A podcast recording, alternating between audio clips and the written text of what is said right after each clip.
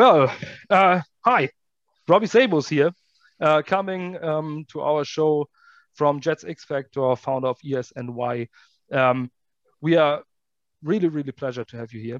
Um, for our German followers, um, who are you? What are you doing? Um, and what is your main job? You're a journalist?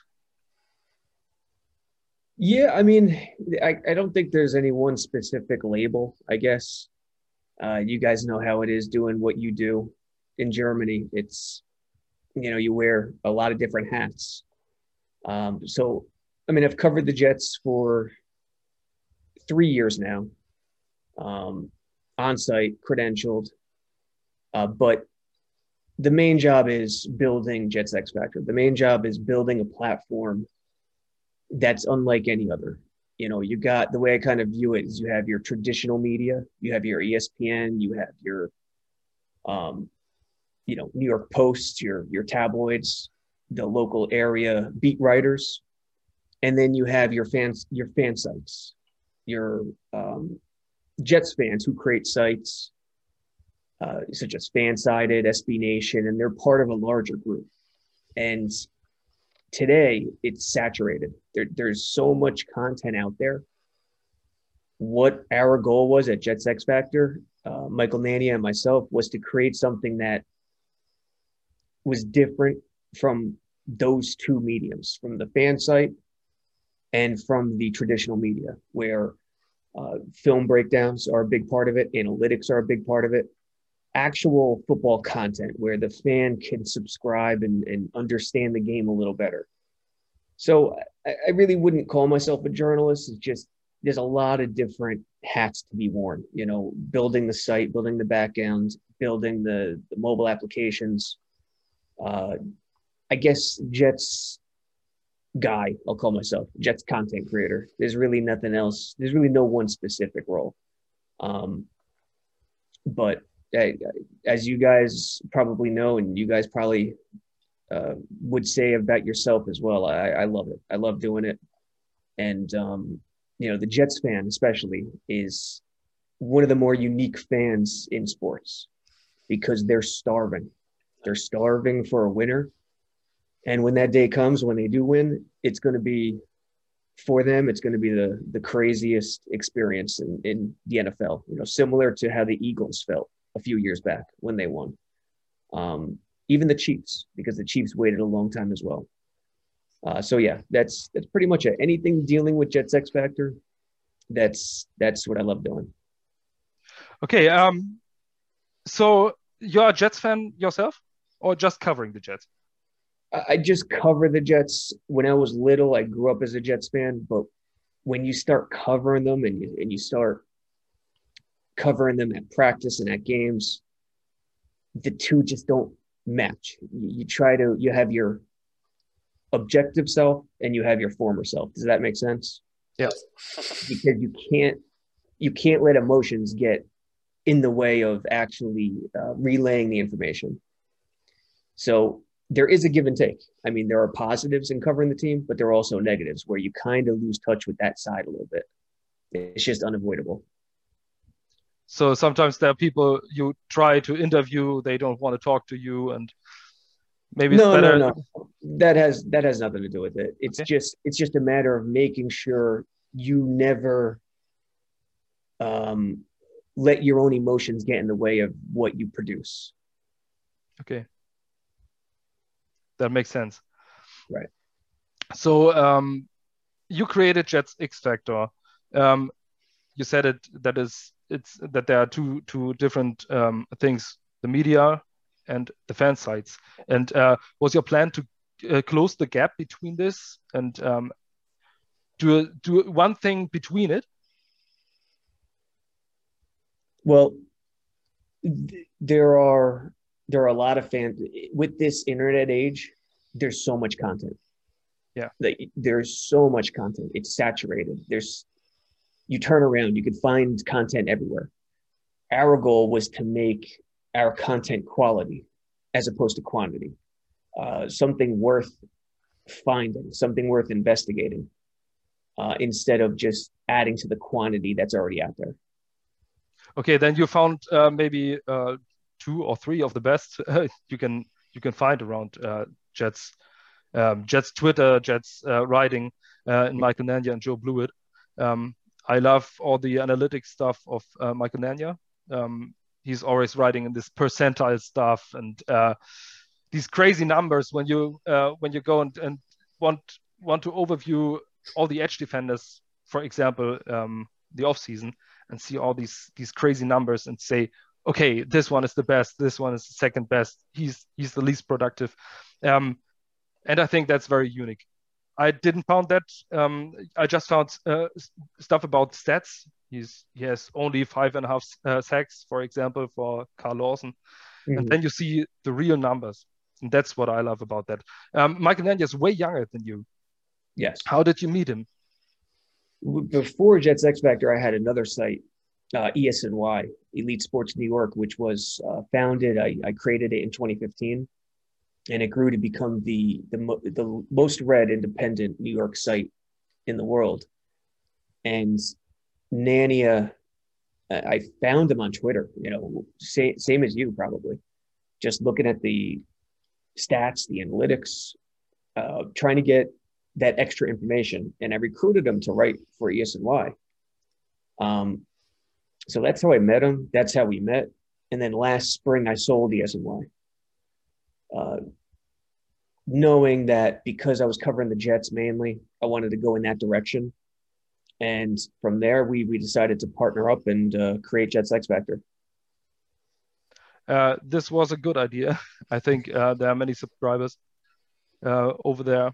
Um, you get your reputations, and um, you have different projects. Um, ben Blessington and Michael Nania are doing the Cool Your Jets podcast. Yep. And uh, I think this uh, th- they must um, be paid for this. Because uh, when they searched for uh, the, with a coaching search every day with every candidate and uh, different beat writers from from the other team where the um, where these coaches were this was awesome. And um, maybe in the free, free agency now they're doing nearly daily shows about the review of the last that's great work and i love it. Yeah and, i'm looking yeah they do a great job uh, blessington and nania and i'm looking at nania's twitter right now. One of his most recent posts deals with tyler Kroft, the jets new tight end. And he breaks it down the blocking. See a part of what the jets are doing well this offseason offensively in terms of free agency is adding guys who could block. Not just at tight end but at receiver too. Both Corey Davis and Keelan Cole could block as well. And those, you know, you don't think about a receiver's blocking ability at times, uh, but it's important.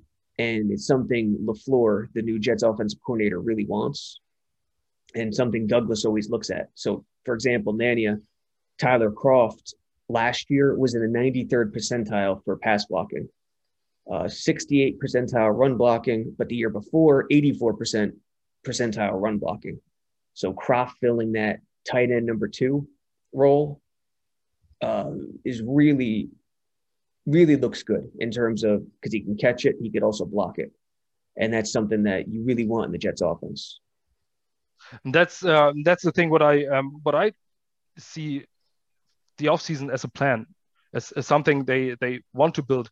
Um, okay, well, now we go to the Jets, but um, I want to talk about that because um, Corey Davis is a is a physical receiver, and um, it doesn't look like uh, Joe Douglas tried to sign a big name like Kenny Golladay or uh, was in other in, with other uh, receivers he wanted to sign. You look at that, his physicality, how he fits in this offense, how he fits in the scheme that Mike LaFleur want want to install. Um, it does look to me that Jets fans always want to sign the big names today. Right. There's a big name outside, Keanu Neal. You see, ah, oh, maybe he fits. Everybody wants him. He signs with another team. Everybody are disappointed and say, ah, oh, Joe Douglas just don't do it. And, and Nick Spano from U Stadium uh, wrote about the six guys they wanted to sign. Um, a few hours, um, a few hours back, they wrote they want uh, William Jackson, Joe Thuney, um, mm-hmm. They wanted Corey Davis, Trey Hendrickson. So it looks to me that there is a plan.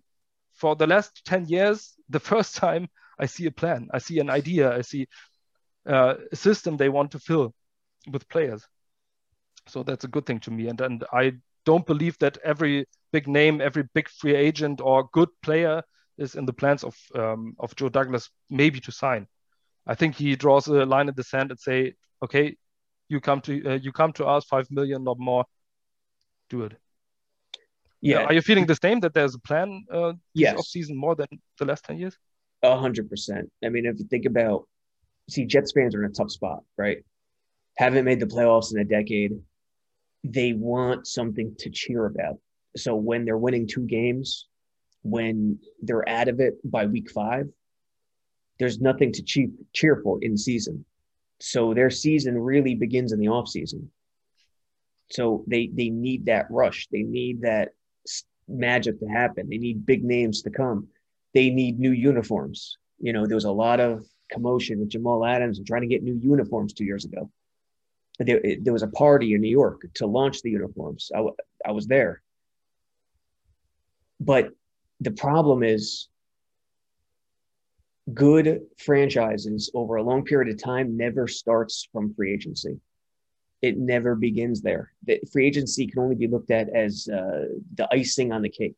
It's not the infrastructure. So it, it's tough. You know, you want to feed the fan base's appetite, but you know, free agency never gets you anywhere when starting from scratch, when starting, when trying to build your infrastructure. It's always about the draft.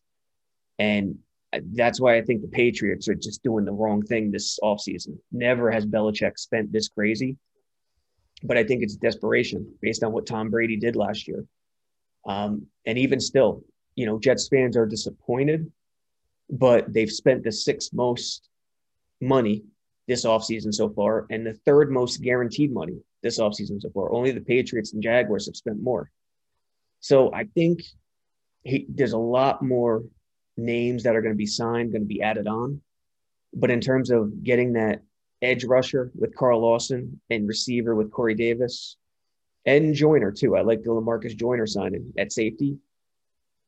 I think Douglas went beyond what not what he wanted to do, what but went beyond of what was actually required in terms of improving the roster.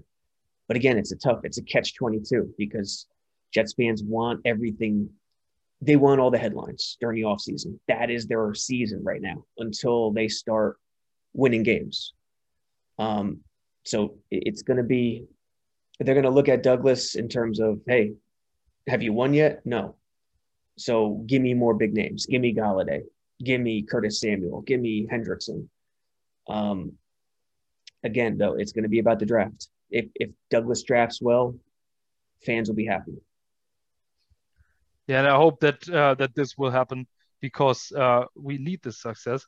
Um, but you you mentioned that um, the NY media market and uh, the NY fans are different than other fan bases than other people than under other media markets uh, in in the whole world, not only in in the US. Um, what are your experiences? Why are they this?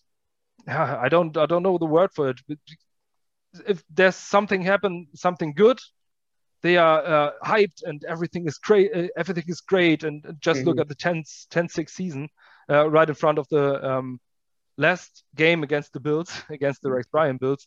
Um, everybody was uh, that's the best season we ever saw. Um, Ryan Fitzpatrick will be the franchise quarterback for the next five years, and um, everything is awesome. Then they lost the game, and everything was crap. Mm-hmm. And uh, like last season, it's always good or bad. There's nothing between it. Right. Um, and the media uh, people are, it's, it's like a shark tank. If you don't smile in one interview, you're out. and yep. um, just like Todd Bowles, what a great guy, but uh, the media hated him, or the fans hated him, um, just uh, just because he lost. So, what's your experiences? Why is this the Shark Tank, the NY media? I think because I mean, other than it's it's the biggest city in the world, uh, think about the dynamics within the city. Boston is a huge city. Philly's a huge city. but in those cities, there's only one team per sport. You know, you got your Eagles, you got your Red Sox. In New York, you got two teams for each sport. So not only do fans want their team to do well, fans are competing with a, an entirely different fan base in their own city. So that's what makes them so crazy. And on top of that, in this social media world, everything platforms do, publishers do, um, is try to manipulate emotions. It's about clicks. It's about getting people to the website. So the best way to do that is to manipulate emotions. How could I get a fan base as happy as possible or as angry as possible? There's no in between. And the more social media keeps going and Twitter keeps being the hub for all news, the more that polarization is going to continue. There's not going to be any analytical thinking or critical thinking. It's going to be let's get the Jets fans because we, know they're so crazy. We know they're so rabid. We know they're starving. So how can we get Jets fans to get to be as angry or as happy as possible with this headline, with this article? And you know, it's just the nature. It's just human nature. It's tough to avoid that. Um, I think being aware of it is probably the best way to uh, live your life. But I think those are the two reasons because there's you got the Giants, which you're competing with, and social media keeps on making it that way. Yeah, I see it uh, with all the uh, Manish Mehta stuff of uh, the Daily News just just a few months ago. Now he's back as Manish Mehta Sports, so he's trying to cover the whole league right now. Um, right, and and think about Trevor Lawrence this year. Early in the season, everyone thought the Jets were not going to win a game. I kept thinking they were going to win games because they just had more talent than a zero win team. But the headlines started to come out. Trevor Lawrence should avoid the Jets. The Jets are a laughing stock. Trevor Lawrence should not go to the Jets. When it's the Jaguars, you don't hear those headlines. You don't see that stuff. Why? Because the Jaguars have 12 fans. It's not going to generate the clicks. It's not going to generate the outrage like it does for the Jets fan. So that's something to keep in mind. You know, they'll never, the national media will never play on the Jaguars fan base because it, it's not worth it. It won't generate that emotion like it does the Jets fan. Yeah, and I never read um, after all these uh, crazy free agency signings from the Jaguars and the the plan. There is no plan. I don't see who they sign, why they sign them, and, and what are they trying to do to uh, to make this team better. Maybe Shaq Griffin is uh, one good name, but the other people are just random guys from from my perspective. Um, yeah, and uh, they never talk about pulling an Eli. just uh, just to come to the Jets because the Jets are better players and will be the better team than the uh, than the Jaguars. So yeah, I see that. Um, but we in Germany we we see it too that uh, the, the NY media market is this this crazy, this extreme, this maybe when there are no stories like last off season, they trying to make a story with with Logan Ryan or Jadeveon Clowney because they were still on the market to try try to get the big names. Um, mm-hmm. And I think Jets fans didn't learn from this. They want the big names this time too. Don't care if they fit the system, if they um, if they are good characters, if they fit in the locker room. They don't care about that. They just want the big name. They just want the big story, um, and uh, getting crazy when they don't sign sign one of them. Well, the, the, smart the smart fan does, and there's a lot of smart fans. It's just the problem is how we view the fan base as a whole is oftentimes through social media, through Twitter, and that I don't. To me, that's not a good accounting for what the fan base actually is. You know, there's a lot of uh, shady fans, a lot of casual fans on social media. A lot of diehard fans I know don't even have Twitter, don't even have social media. So it's interesting. Um, I mean, free agency too. I think Joe Douglas tried to get Joe Thuney. He just chose the Chiefs. What are you going to do? Um, uh, what do you guys think about free agency? For me personally, it's uh, it's really really good at, at that time. Not perfect.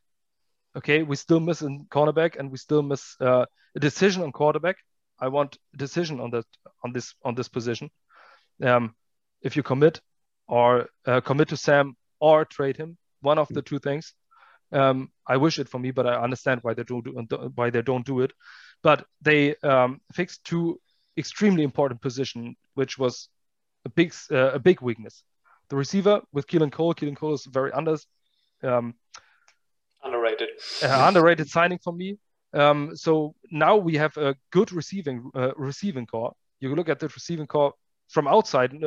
Don't take take off your green glasses. Look at this and they say this is a good, good receiver group with Jamison Crowder, with uh, Corey Davis, the talent of Denzel Mims. This could be really really good. Um, and we finally have an edge rusher. It was missed so long. Maybe uh, everybody talk about John Abram. I see Kelvin Pace as a good edge rusher um, in between that. But um, we have a really, really good edge rusher, young edge rusher. All these guys are young. Um, I like the Tyler Kroft signing more than other, more than others. I like him as a as a second tight end. I really love it. I don't see why they why they signed Dan Feeney, for example. Mm-hmm. He's um, that's a big question mark to, to, to give him more money than than Greg Van Roten, um, because Feeney, okay, he has more starts, but he's I don't know where you see uh, where you look at it and say maybe he's a good uh, good lineman. Um, he's really really bad. yeah. from uh, from all the numbers he, he produced in, in LA. So I like the plan. I see the plan. I see that they've uh, signed physical receive uh, physical people that fits the system, good blockers for the outside uh, zone scheme that Mike LaFleur try maybe trying to run. Everybody's talking about the Shanahan offense. Um, I think that's not fair to to to Lafleur. You will run a Lafleur offense, and uh, not a Shanahan offense. It's the system is called like that. So uh, we have to we have to see what what he will do with us these strong big body guys on the outside. I love the free agency. I really like uh, I really like it, and I think there will come uh, the the second tier free agents maybe in two or three weeks. I think the best thing coming in was to get an edge rusher because the market for edge rushers was filthy, in my opinion. There were a lot of guys that could help us, so I think that was something to target in free agency and not in the draft because you never really know how an edge rusher comes in from college, and there was not a Chase Young in this draft. So I think getting Carl Lawson was the big, the big thing for me that made the free agency good from the start. Uh, Corey Davis, I think he has experience in a kind of similar system um, they ran it with his uh, with LaFleur's brother and with the Titans before he left for the Packers job, and they kind of still did a lot of those principles. Not always, um, but he at least has some experience in it. He's a great blocker. And uh, when you look at what the Packers are doing under Matt LaFleur, they also have some big outside receivers with Adams, with Valdes-Scantling, with Lazard. Um, so I think maybe that's kind of the plan to put the offense more in that space with Corey Davis, Denzel Mims, and then maybe Jamison Crowder in the slot. Um, Keelan Cole also a great addition who can block. So to me, free agency was um, a success in the moment Carl Lawson signed. Um, and then for the O line, you can't do anything about Joe Thuney choosing uh, the Chiefs. There weren't too many other great options. Um, I hope Dan Feeney is more than uh, more a depth option. Um, I think Douglas likes him mostly because he's durable. He played almost every game, and I think after what happened last season, he kind of values this with his guys. Corey Davis also almost never missed a game. Um, I think that was a point. And so to this point, free agency is a success to me. I would have loved Keanu Neal, but also same thing. You can't do much about it if he wants to go to his ex-coach um, right. with the Cowboys. to your point, you know, Carl Lawson, these edge rushers hard rarely become available in yeah. free agency. And this offseason was kind of an outlier where there were a few guys available. So getting one of those guys is a, is a huge deal and it's it's kind of flying under the radar a little bit. What I what I like um, about the signings and about the plan that there were Carl Lawson or Trey Hendrickson, one of those two guys that are true uh, four three defensive ends, because I don't like the idea of of adjusting a system for the skill set of a player or adjusting the player after years of his career inside a system. Um, that doesn't work really often when you uh, ask a player to do other stuff than he normally do. Like um, Marcus Maye is a strong safety. Okay, he looked okay, but not on that level as he looks like a free safety. Right. Um, so that was also the question when when Keanu Neal came. Um, the Keanu Neal idea was there, and um, switching him to weak side linebacker. Um, I know that the will linebacker and the four three uh, defense because I I played uh, cornerback and uh, I knew the defensive uh, scheme. I know that the weak side linebacker, that the will is always um, a hybrid player, safety, linebacker. You have to cover. Okay, maybe there's a plan, but um, often it doesn't work. Look at uh, Joyner. He was really, really good free safety, one of the best in the league, and uh, switched to slot corner and was one of few, uh, one of all the slot corners, mediocre. Um, that's why I like signing true four three hand in the dirt, hand in the dirt defensive ends. Yeah, and and Joyner, I've been looking at a lot of his film today. He's still, even though he struggled in, in at corner, he played corner with the Rams um, a little bit in 2017, and I think before that too. I'm still looking at some of the stuff. He's versatile, and so is Maye. And if they got Neal too, he'd be versatile too. But that versatility is a big deal in terms of what I think what they're targeting. Um, so that's something to keep an eye on too, because Maye could play both safeties. Uh, Joyner could play both safeties. He could play free and strong, and even play slot if you, if you need somebody. You don't want him there, but if you're in a pinch.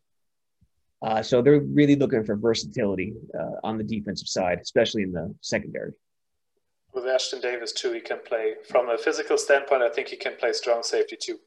He yeah. can cover also in the slot. He played some outside corner on a few occasions in college, so I think he's also a versatile scheme mm-hmm. fit. And I think it makes the defense much uh, less preparable for the opponent if you never really know who matches up at what, at what spot, and that can change throughout the game. So I also like the Joyner signing because of that, and he can also fill a lot of roles. Yeah, I agree. It, Ashtyn could do both. He's better deep but he's a guy who's got just athletic ability and his character. He he works extremely hard, and he's one of those guys who's coachable. You know, uh, a lot of guys aren't coachable, and that's a that's an issue. But he is, and I think he's a guy who improves every day. So what he looks like this coming season could be a lot different than we saw his rookie season. So um, you played strong safety by yourself. You always uh, a, a long time ago. Yeah, just like me. Okay, I'm only 37 years old, but um, I played it in, in, the fifth German league, so you can. I played at guard too, also in some very low tier in Germany. well, I born in '82, December '82, so I'm your age. Okay, yeah. I was born in '93, so.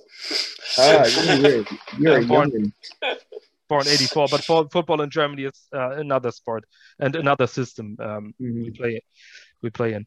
Um, okay for for for the jets right right now what do you two questions i have do you see the quarterback position? What do you think about sam darnold about the future? Um, my idea is they will draft a quarterback on two because um, all the talk about Deshaun Watson was was that was so exciting to talking about and the idea that is that's realistic that a star quarterback like Sean Watson comes to the Jets that was something new to me. I'm a Jets fan for 15 years now.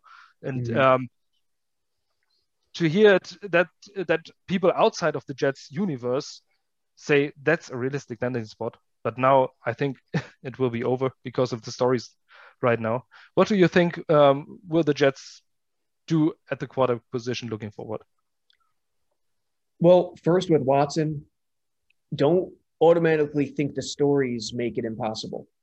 In fact, I would say the opposite. I would say the stories make it more possible because of who Joe Douglas is. Joe Douglas is a guy who values value.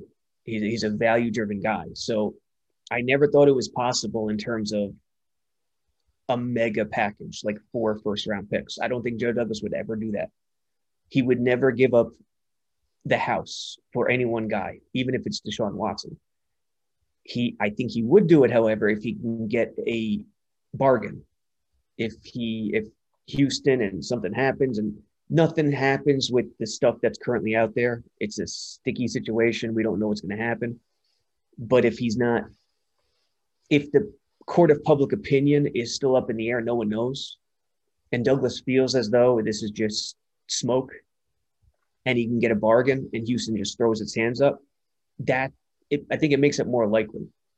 Um, but notwithstanding that stuff, I think Douglas's plan is a quarterback at number two. Darnold, and it comes down to the hard salary cap. It comes down to the way businesses run in the front office these days. Darnold, I think Darnold could have success in this league, but I think you could have success kind of like a Jimmy Garoppolo or Jared Goff can. It's dependent on the system, dependent on the coaching, dependent on the talent around him. He could have a 30 touchdown season, I think.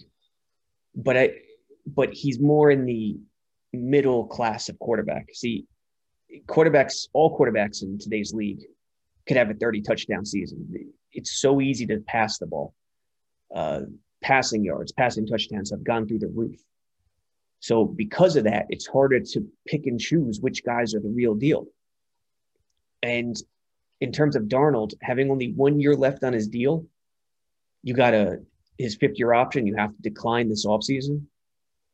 Uh, one year with Darnold, as opposed to four with Zach Wilson or Justin Fields.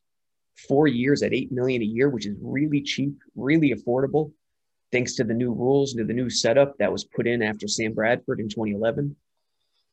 I think Douglas goes that route because it's the easiest way. Um, it's the best way to hit the highest ceiling for your team.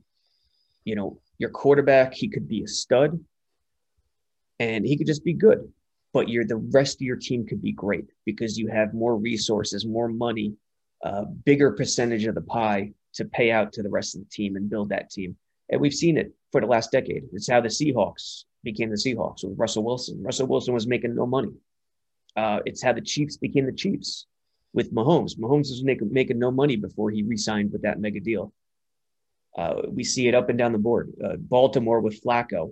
When they won the Super Bowl, he was on his fifth year of that rookie deal. Cam Newton, again, was on the fifth year of that rookie deal. When these guys get re-signed, that's when the organization, the franchise's fortunes start to go down. They sign Flacco, they go down. They sign Russell Wilson. They're still a good team, but they haven't duplicated what they did earlier in the decade. You know, it's so I think because of that notion, Douglas drafts Zach Wilson. I don't think he's ruled Darnold out, but I think if gun to my head, I would say quarterback at number two. Per, you have uh, questions about about Darnold? Um, yeah, I think the um, the contract situation is actually a good point because you can simply turn back the clock on the rookie uh, deal, go back to start it over anew when Darnold was drafted first. I thought that's the situation now when I scouted him at USC. I thought that's the real deal when we got him. I was so convinced that he will be the answer. Um, Me too. But I, I still think he kind of got broke by the situation. The free agency in 2019 with Maccagnan and all of this, this should have been so much different. And I don't know if two years later another coach would really want all that baggage to turn it back. Because I think Darnold is fixable, if you want to call it like that, because he also would be a good system fit, I think. When the trade notion came up at the last deadline, I thought the 49ers would be the perfect situation for him because of all those rollout stuff, and he was so special on rollouts. But I don't know. We have Saleh now, then LaFleur, first-time coordinator.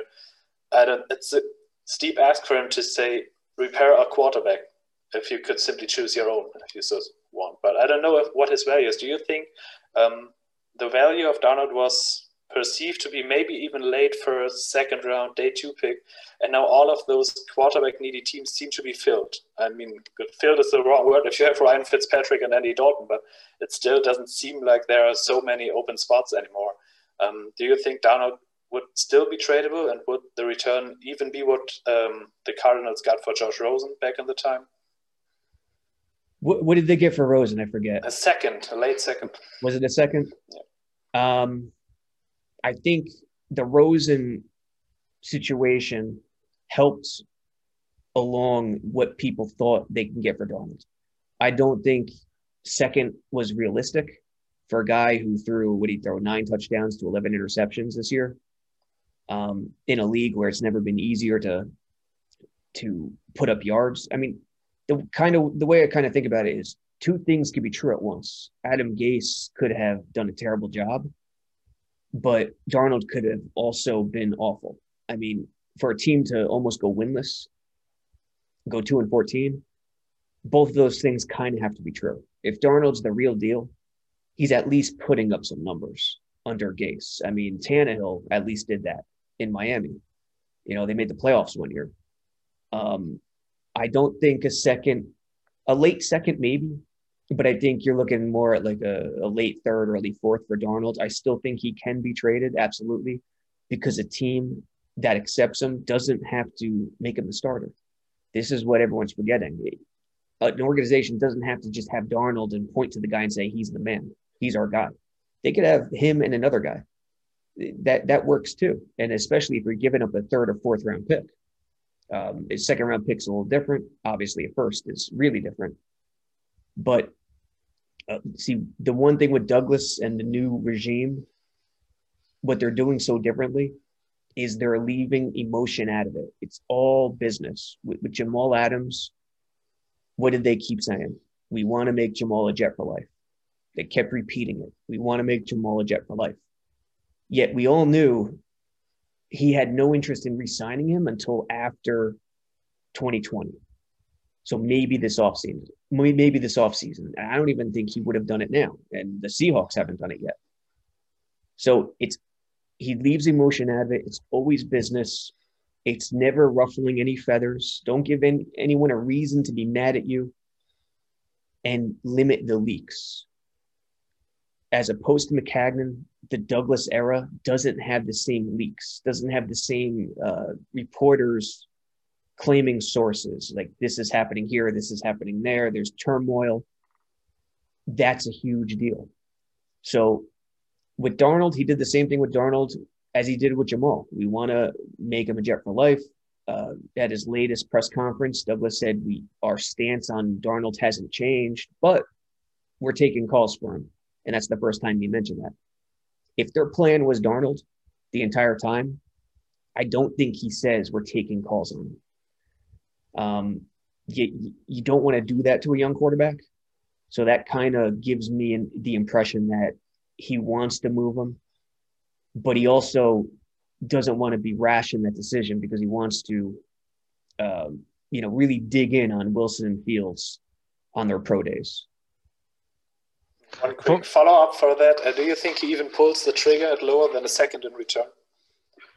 Yes. If he makes a decision on Wilson and Fields, Wilson or Fields, and he knows he has his guy there, I think so. I think he'll take a third or fourth round pick for Darnold. Yeah. The pro days, I think uh, this is the decision uh, when the decision time is. I think Ohio State will make it on 30th of March. Uh, my understanding, and uh, BYU 26th. Is that what it is? The 26th and 30th? Yeah, and uh, maybe we have a decision in two weeks when they uh, when they have the last look at these uh, these quarterbacks. Um, and Trey Lance maybe is an, maybe is dark horse option for trading down or maybe an option. But I I personally don't believe that you will trade down. You can uh, acquire picks, picks, picks. But uh, when you have the second overall pick and you don't draft a guy who will be a superstar in the next years, you're out as a general manager. And uh, that's why I believe that Sam Darnold is not the future. Not because um, I don't believe in him, just because I think uh, when you have the second overall pick and you don't draft these this quarterback named later, uh, that will be the star pick on number two. That's your end as a general manager, and the most general managers don't get a second chance.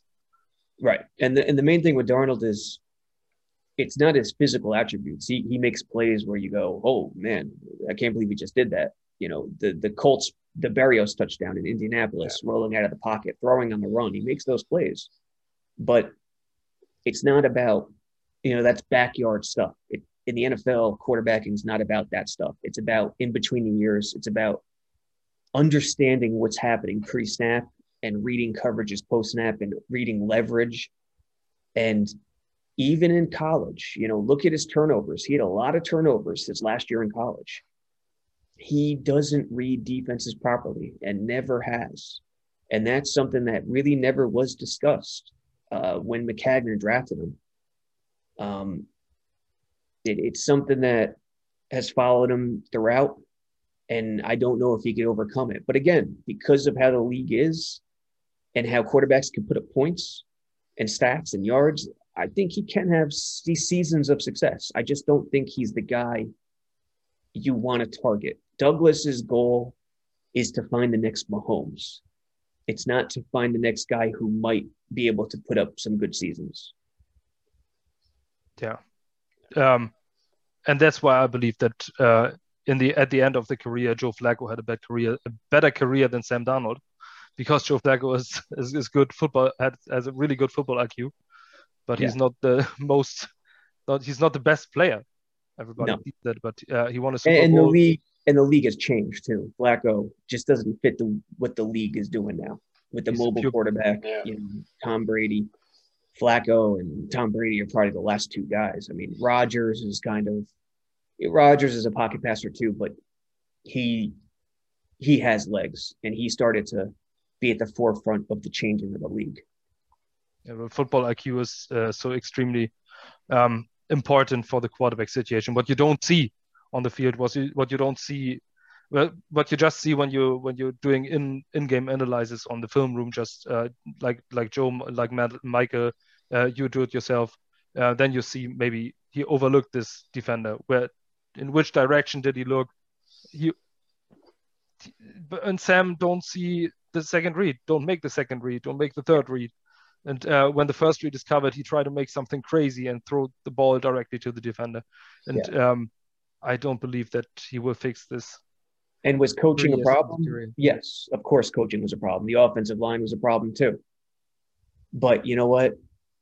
In in this sport, you don't you don't make another mistake just because you made the first mistake. You know, you have to you have to assess where the current situation is and then move forward. And uh, one one stat I saw last year about uh, Sam is that he was the worst out of all qualified quarterbacks when pocket kept clean. And uh, that is the most important uh, stat I saw the, uh, last year because uh, that's an indication when um, he has the time and he has no pressure, he still throws the ball to the opponent. And uh, I think this is the problem. This is without coaching because then he has clear vision um, and still don't make the play. Right. I, I think because Carson Wentz was was worse. Who? Carson Wentz, the the, the guy quarterbacking Wentz is right a perfect example too. I mean, three years ago, everyone thought he was the next best quarterback in the league. Like he but was he's 17, Carson Wentz. Yeah. yeah. Right. Like, and now what is he? A bum? That's that's the definition of a quarterback today. It could. It's so. It could go high and low, high and low. Every quarterback could do that. Every quarterback could have a great season and a terrible season unless you're Mahomes, unless you're Aaron Rodgers, unless you're um, Tom Brady. You got to find, you got to be able to sort through the mess and find the real guys. And that's, it's never been tougher. Yeah. All right. I think um, we have 40 minutes right now. And um, just, do you guys have any other, I mean, if you have any other questions, fire, go for it. I would say um, for the number two pick right now, if you would have to choose Fields, uh, Wilson, or Lance, who would the guy be you prefer? Um, Wilson. I'm on Wilson because you see, it's tougher. It's always tougher to know what a quarterback's going to do coming from a RPO scheme. Even Trevor Lawrence, you know, Trevor Lawrence is coming from an RPO scheme, and Lawrence he I don't think he should have ever been labeled as a generational quarterback in the same category as Luck um, or John Elway. He's a great quarterback. I, he's a great prospect. He's as perfect as it comes in terms of uh, the the physical stuff. But generational is a stretch. Uh, Fields again coming out of the RPO. Some of the stuff with Fields, you just you just haven't seen on tape. You don't know if you could do it. Wilson coming from more of a pro style in BYU, you, you've seen him do the things you want him to do in the NFL. Um, he could deliver off from many different platforms, many different arm angles. The only issue I have with Wilson and I'm concerned about is the strain he puts on his arm uh, his upper body. I don't think it's that big a deal. I'm just trying to nitpick. I'm trying to find something wrong, you know. Um, but I think Wilson, Wilson is the guy right now too. If I if I was running the Jets, that would be that would be my choice. Okay, um, I just see the Jets signed defensive tackle Sheldon Rankins. Did did they really? Yeah. Got live So update. He was pretty good in 2018. Yeah, 17 million about, uh, over two years. Wow. 17 over two years. Yeah, but I don't see the system fit, but I uh, okay. but I He played see- in a 4-3. He was a 4-3 defensive tackle. I think uh, three tech uh, with the Saints. Yeah. So he actually would fit. That's maybe you see see Franklin Myers as an edge rusher as a five tech Yeah. defensive end right now. Yes, right now I do. Um, especially on early downs. It's it's on passing downs where they're going to want to slide, take Foley or Rankins off the field and put JFM in the middle. You just need to find that another edge rusher. Um, you know, third and eight, third and ten. You put John Franklin Myers and Quinnen on the inside. You have Lawson and another edge rusher on the outside. But on early downs, Yes, Foley, Quinnen on the inside, John Franklin Myers and Lawson on the outside. Where Rankins fits in is very interesting. I don't know. I mean, another trend that we're seeing here with Douglas, a lot of first round picks he's signing. Corey Davis was a fifth overall pick. Sort of disappointing for the Titans for where he where they drafted him. I mean, he came on strong this past year, but he didn't live up to the number five overall pick. Rankins, number 12 overall pick in 2016. You from a 12 overall pick, you want Pro Bowls. You want a guy who's dominant. He's been good, but has he been that? I don't know. So, and Jarrad Davis too. Jarrad Davis was a high pick. He hasn't panned out. So Douglas, a trend with Douglas is picking guys who have a lot of talent who haven't met their expectations, and that's pretty interesting. Where Rankins fits in, I don't know. We'll see. Uh, really interesting signing at this point because uh, we everybody's uh, thought that uh, cornerback will be the next position um, that we will address. But uh, I think there's a plan, and I think uh, Robert Saleh knows how to build a defense. He's um, he showed that in the few, uh, in the in the past. Um, right now is the question: What are you thinking? Uh, will the Jets be in 2021 and uh, further? I mean, it all depends on the draft. It all depends on what they get out of the draft, what they get out of the Jamal Adams trade. Uh, two first round picks, two thirds. They could really turn everything around this year. In the NFL, all it takes is one good draft to turn everything around. Uh, It's it's the most cost effective way to build something. And that's the what Douglas believes. That's what he was taught in Baltimore uh, from Ozzie Newsome. So um, I'll I'll believe he'll come out with a good draft, and I could see with the coaching, I could see a 500 season next year, um, and then it really begins at that point.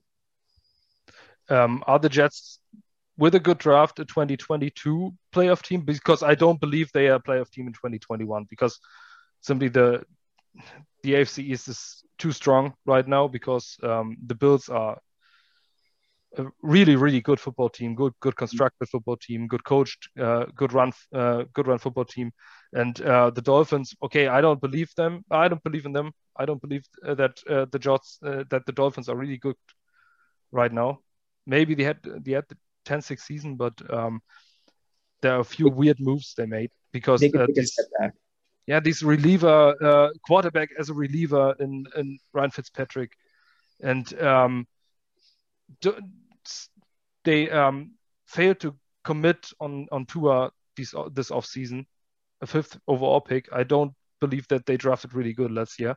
They have uh, they, they had three first round picks, and none of them were really good in the first year. I don't believe in them, but uh, I think the Patriots are the Patriots. They have Bill Belichick, great coach. They are uh, they can always be better than everybody thinks. Mhm. Um, I don't see him this year, but do you believe 2022 is the possibility that the Jets are back in the playoffs? Yes, and hey, it's a possibility in 2021 as well. Uh, it, it's not a crazy thought that they make the playoffs in 2021. Again, it, it all comes down to the draft. It all comes down to coaching. Coaching in the NFL is the biggest factor. You know, when you look at coaching in all sports, uh, hockey, hockey's big. You know, especially with the with line changes, matching up in that regard. The system implemented, baseball, uh, managing bullpens, basketball in the NBA, coaching is the least important. You know, superstars run that league, but in, the, in football, it is huge. So if they draft well, if Mims and Becton and some of the guys last year take that next step, they can make the playoffs in 2021. Don't don't rule that out for sure. They did it in 2009 with a rookie head coach and a rookie quarterback. So I think uh, right. they have the possibility to do it again. And I hope they drop better players. Good. 2006. Remember Mangini's first year? Yeah. They were terrible the year before. Their roster was decimated. Going into that draft, people were calling, going into the season, people were calling that roster the worst in the league. They had Chad Pennington, who was on his last legs pretty much. He, you know, obviously he did a lot in Miami and later on, but you know, his arm was always injured. They had no weapons. Laveranues Coles and nothing else really. Cotchery was an unknown. No one knew who Cotchery was yet. Uh, Chris Baker, Kevan Barlow at running back, and Mangini comes in, drafts two offensive linemen uh, in Brick and Mangold, and they win 10 games. It, it takes one off season in the NFL. And I think we desperately need uh, this, these linemen. We have Mekhi Becton. I think he's a good, he's a really, really great uh, stud, stud left tackle, but we need an interior. We need a better center than Connor McGovern. McGovern underperformed last year. He was really good with the Broncos, but I think um, you need an you need a Quenton Nelson guy. You need yeah. one of these dominant interior offensive linemen, especially in the in the in the outside zones uh, scheme. And and you know what too? Uh, they have picked number twenty three and thirty four. At those spots, they're looking at drafting the number one interior offensive lineman in the draft with the kid from USC or the kid from Ohio State, Wyatt Davis. So if you draft, if you get one of those guys at 23 or 34, it's well cheaper than a free agent with a lot more upside. So I think I think looking for a guard, an interior offensive lineman in one of those two spots is is a pretty big uh, thing Douglas has an eye on as the roster stands today, would you say at 23 that O line, cornerback, or a second edge rusher would be one of those positions would you think would be the most important to target in the first round and then maybe with 34? Yeah, it's a good question, right? Um, it depends who's there.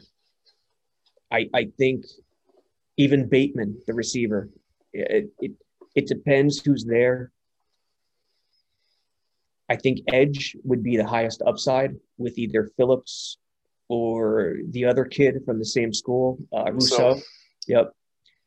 So, I but I do think one of the two will be an interior offensive lineman. The other one, it could be anyone. It could be edge, it could be corner, even receiver.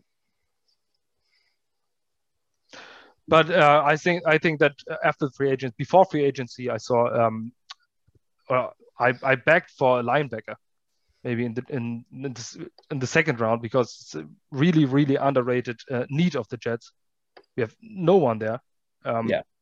And uh, CJ Mosley is, is, is amazing. Is he's an All Pro linebacker, but you don't know how he comes back after two years without football. Yeah. Um, right now, I think it's still a really really big need, and uh, they have to address it early in the draft on day two maybe in the in the third round, maybe two linebackers. It's an option. Um, mm-hmm. What do you believe um, from Jarrad Davis? Is he a Sam linebacker? Is he will linebacker? Is his coverage great? Michael uh, read that out that he was really good in coverage last year. Um, and I think coverage is the most important thing for a weak side linebacker. And everybody's talking about him as a Sam linebacker. What do you believe will be his role? Uh, I haven't really dug into his film yet, but from what I could tell, I think he'll be the Sam. I don't think you feel comfortable with him as the only option as the Sam. Uh, he could rush the passer pretty well, from what I could tell, with some of Nania's stuff. Uh, look at 68 pressures on 301 rush attempts, 22.6% rate, which is higher than the 14.3% rate across all average across all linebackers last year. So I think he's right now he's the de facto Sam, but you don't feel comfortable. You, you need another option. When it comes to the linebackers, um, a double question. Uh, shortly after signing Jarrad Davis, there was uh, the rumors coming out that they are taking calls, uh, or some guys might be interested in trading for CJ Mosley. Uh, yeah. My question is, do you think that is driven by the Jets, or did it come from somewhere else in the league? And the second question, how do you think Blake Cashman would still factor into those decisions? I think uh, Cashman right now is the de facto will. And yeah. again, you don't feel comfortable because this kid, he just can't stay healthy. And the biggest factor, the biggest attribute, the most important attribute is availability in football. Um, side note, I'm a little concerned about Becton even Mims a little bit with the injuries. I got to see him stay healthy this coming season. But um, you can't rely on Cashman. Uh, is Mos is the Mosley stuff coming from the Jets? I don't know. It's tough to say. It would be speculation at this point. But it does seem like a Douglas play to throw that out there and see if any other team bites on the name value. Mosley's name value is a lot higher than his production, obviously, because he hasn't played. So if Douglas could get a haul uh, for Mosley, I think he would be interested in, in hearing those options. Would he do it? I don't know, but setting that up to to bring options to the table is something that does sound like Douglas to me. But who knows who started that? Yeah. Um, thank you very much uh, we really appreciate that you uh, take your time to be on our show. Um, I think we talked all about this stuff that we wanted uh, wanted to talk about. Um, it's a big thing for us that you spending your time with us. Um, for all our followers, so I say it in German right now, um, jetsxfactor.com. Um, kostet nur einen schmalen Taler, kostet relativ wenig Geld. Ähm, diese Seite ist äh, ja von Robby unten kreiert worden. Geht da drauf und äh, seid dafür. What I, uh, what I said just um, they should subscribe to Jets X Factor, should um, listen to the, to all the podcasts from Cool Your Jets. Um, I don't know what's what's about Sabo Radio. I searched uh, on Spotify and I didn't found you. oh really? Yeah, uh, the last the last searches I I still you're still there, but when I searched for it, I don't find it. It's right there, now. but honestly, I haven't been when when there's when there's work to do on the back end of the website. The podcast always gets my podcast always gets pushed to the side. Unfortunately, um, I haven't done an episode in a couple weeks. Probably maybe I'll do one today later on today, but um, yeah, Sabo Radio, Blew It Splits too on iTunes and Spotify. But you have to look at it. I think I think these these film room just just listening to it, it's it's not easy to uh, to no, follow. No, no, no, no, it's not. What you're saying. It's not easy. But when you're when you're just listening to Blew It Splits, look for the episodes that are live, the live episodes, yeah. because they don't really break down the film too much. Him and um, yeah, they they do a great job with the live stuff. Um, but looking forward for for more episode uh, episodes. I like I like your um, I like your style with um, reading from Twitter and, uh, and just looking into Jets Twitter.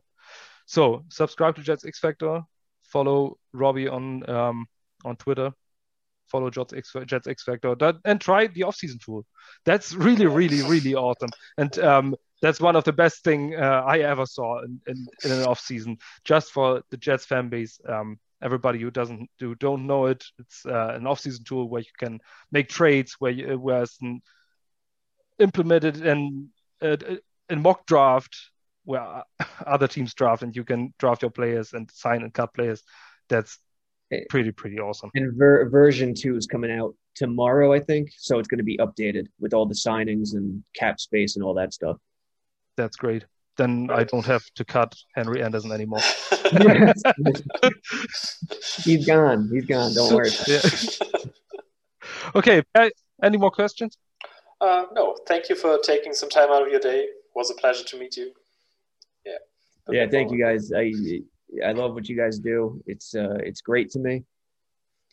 And just keep going. You guys, you know, keep going. I, I love it. We still have no sources, okay, but uh, but uh, we write what. We Listen, sources are overrated. Yeah, Let me tell you. nobody knows who's who who the sources are. I've it's, always talking about sources, especially with the Douglas regime. It's it's overrated. Some of these sources that are out there are just completely ridiculous. Uh, knowledge about the game, you know, investigating someone and how they how they operate is much more important than hey, I have a unnamed source who says this. It's not that. It's overrated. And then the stories are Logan Ryan is believed to sign. Someone in the Jets organization is believing he signs with Jets. Right. Right. These are the don't not the sources that I want. With the coaching, okay. football coaching is about the process, not the results.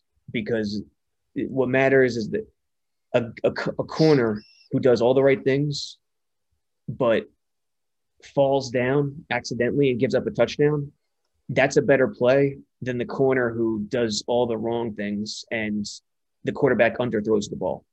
It's about the process. How do you get to the result, not the actual result? So that's that's something that's big in terms of uh, football.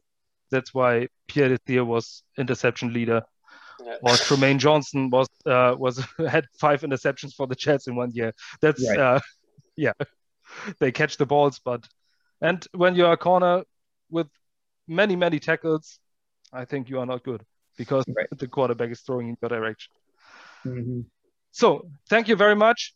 Listen to all the podcasts from Jets X Factor. Check it out, jetsxfactor.com. Subscribe to it. Thank you. Thank you very much, Robby. Yeah, um, really appreciate that you take yeah, it. thank, thank you, fellas. And yeah, send me um, anything you want us to promote and push. Just send it to me. Okay, we okay, thank you very much. Give you a follow. Thank you. Thank you yeah. very